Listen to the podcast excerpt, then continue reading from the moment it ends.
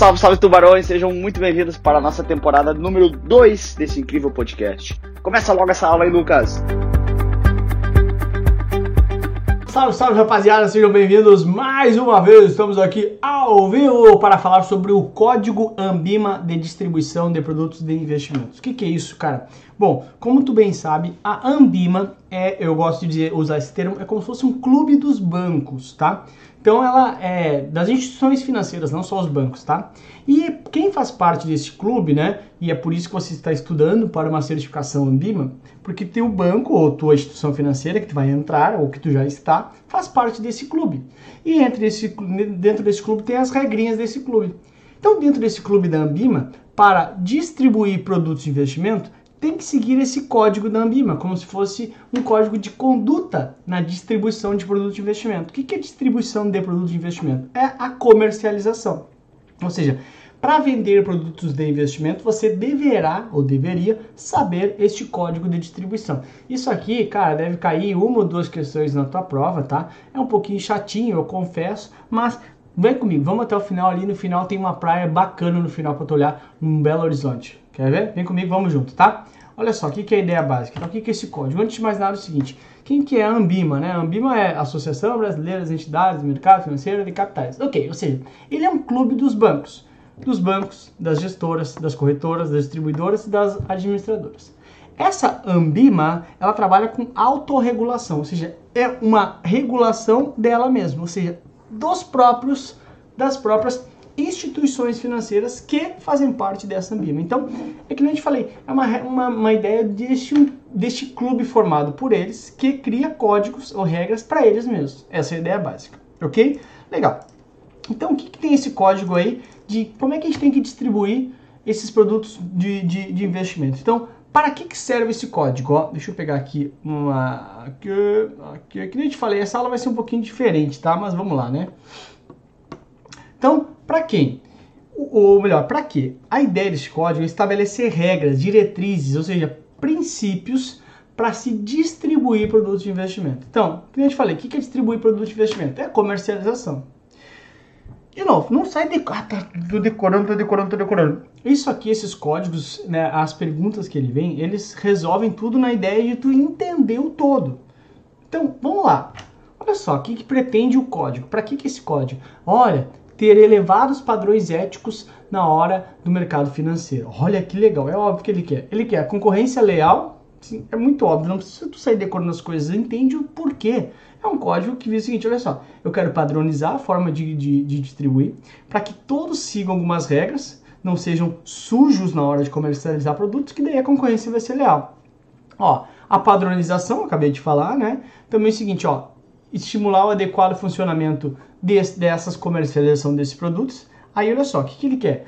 Transparência na relação com os investidores. Porque é óbvio, quanto mais transparente for com o investidor, mais o investidor confia. Quanto mais o investidor confia, mais traz recursos para cá e mais os bancos, as gestoras, as administradoras vão crescer e com isso a Ambima cresce junto. Essa é a ideia básica, tá bom? Além disso, se eu colocar padrões na hora da venda, eu tenho gente mais qualificada. É mais ou menos assim. Eu não sei como é que é na tua cidade. Aqui em Porto Alegre, num determinado momento, os guardadores de carro, essa galera que fica na rua ajudando ali, estacionando, flanelinha, né? Eles pegaram e falaram assim: Meu, vamos fazer o seguinte: todo mundo vai ter um coletezinho preto dizendo que é do sindicato dos guardadores de carro. Aí tu vê aquele colete, de novo, continua sendo flanelinha que guarda carro, nada contra, ok? Só que tu vê aquele colete e fala assim, ah, é da organização dos flanelinhas.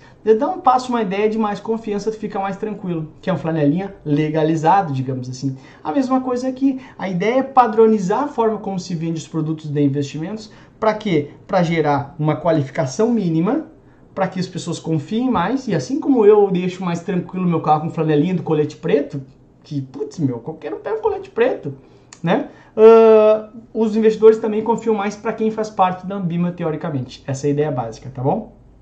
Legal. Então, ó, elevar o padrão ético, melhorar a qualidade na distribuição dos produtos de investimento, tem uma concorrência leal. De novo, não sai decorando tudo isso. Ah, já decorei para que, que é o código. Não, cara, só tem que entender que o código visa o quê? Uma padronização para melhor mercado. A ideia básica é essa, tá?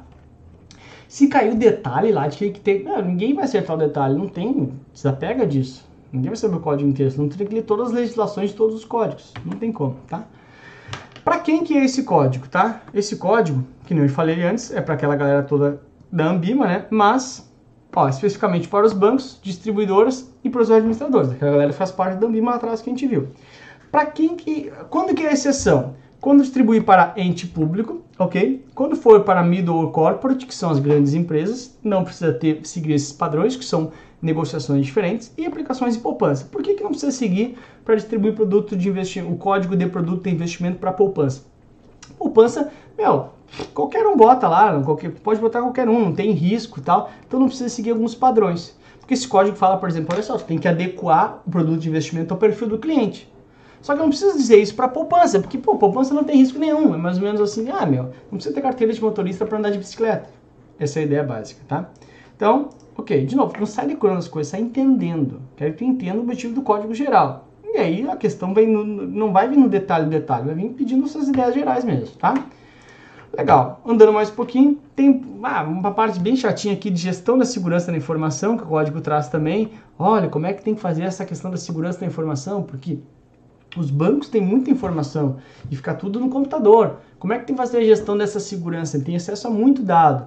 Aí ele fala assim: olha, tem que implementar um guia e manter isso em documento escrito. Aí tem que mitigar ou reduzir os, os riscos envolvidos, avaliar os riscos banco. Então ele está dizendo um cronograma que o banco tem que seguir para assegurar a segurança da informação dos seus clientes. Essa é a ideia, ok? Ó, também tem que indicar o responsável dentro da instituição. Ou seja, tudo isso para quê?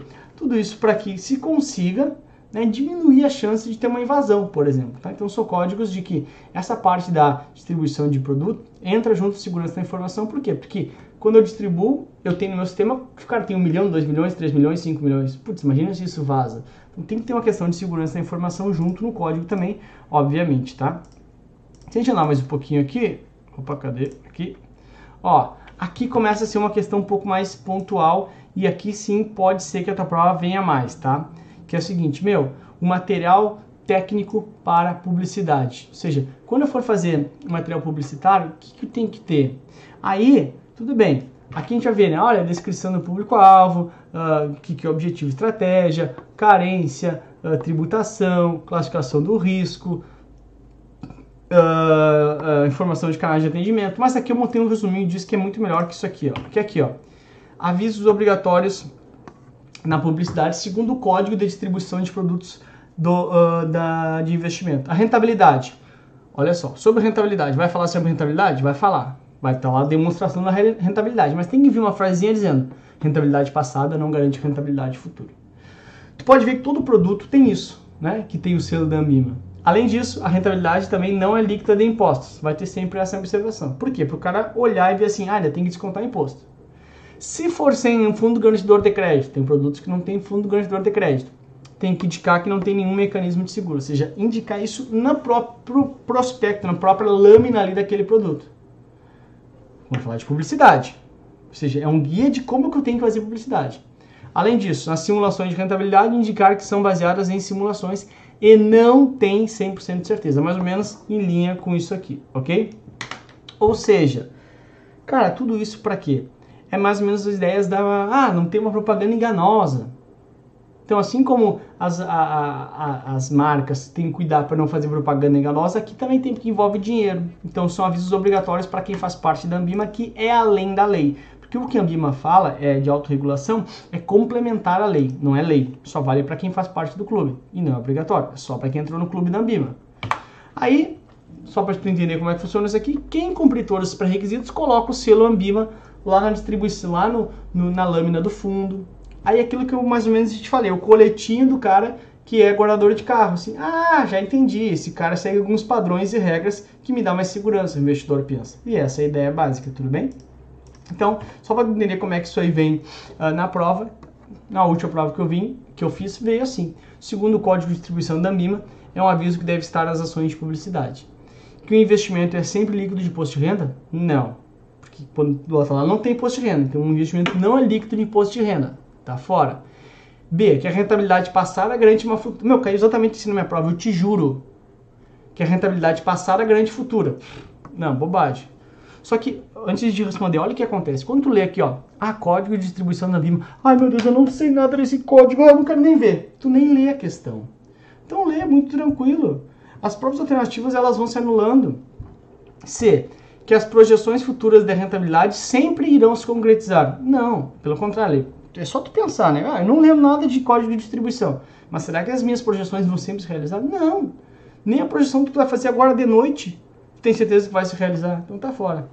E agora sim a D, né? A rentabilidade informada não é líquida de impostos. É uma das características da uh, publicidade que tem que estar, tá, né? Então letra D de dar a tua resposta. Viu como, mesmo sem a gente saber no detalhe o código de distribuição, a gente conseguiria responder sem maiores dificuldades, tá bom? Aí olha só, meu, você quer foi uma aulinha mais chata, uma aulinha mais pesada, e para isso tá aqui. Meu, te falei, né, no final tinha uma foto de uma praia, porque eu acho que eu já te falei isso, eu amo praia. Amo água assim, putz, vou lá entrar, ficar sem fazer nada o dia inteiro, só tomando cerveja. E aí eu quero te lembrar, a distância entre você e o seu sonho, seja ele qual for, chama-se vontade. Ou seja, cara, se tu tá aqui, tá? E o teu sonho tá ali, a única coisa que pode te levar até teu sonho é a tua vontade. E só tu consegue chegar lá. Então, cara, estuda, trabalha e vai lá. Não ninguém, não tem como, nada é mais forte que estudo, nada é mais forte que conhecimento. Então, depois de uma aula pesada dessa, pensa nisso.